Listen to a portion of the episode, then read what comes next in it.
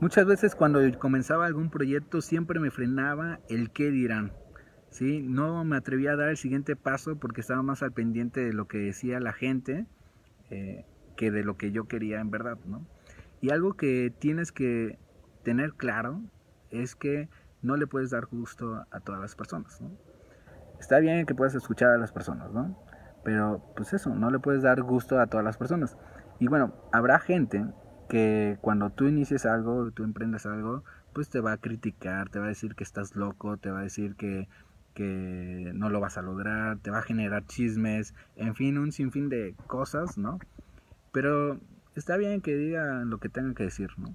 Por otra parte, también habrá gente que te va a valorar no por lo que tienes, sino lo, por lo que eres y se va a sumar al barco, te va a aportar valor, te va a dar su opinión, pero respetará tu decisión y te va a hacer crecer también como persona. Pero qué hacer o cómo manejar el qué dirán, ¿no? Sin que te afecte, ¿no? Porque obviamente siempre luego el qué dirán te llega a afectar.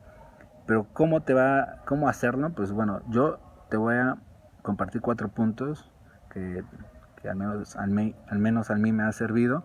Y es uno, tener claro tu propósito. Ten claro tu propósito, ¿no? Eh, obviamente sin pisotear a las demás personas y siempre procurando el bien común.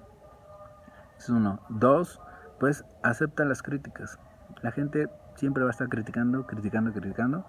Obviamente no todas, pero sí algunas.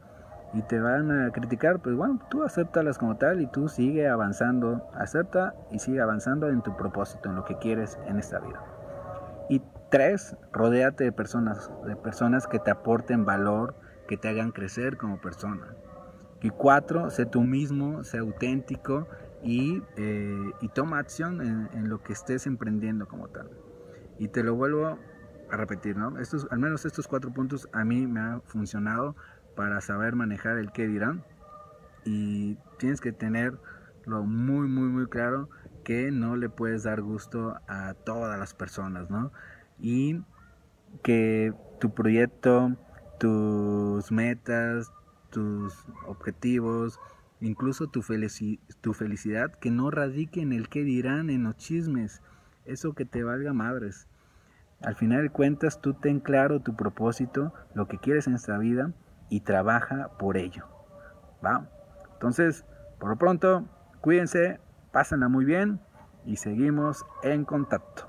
Adiós.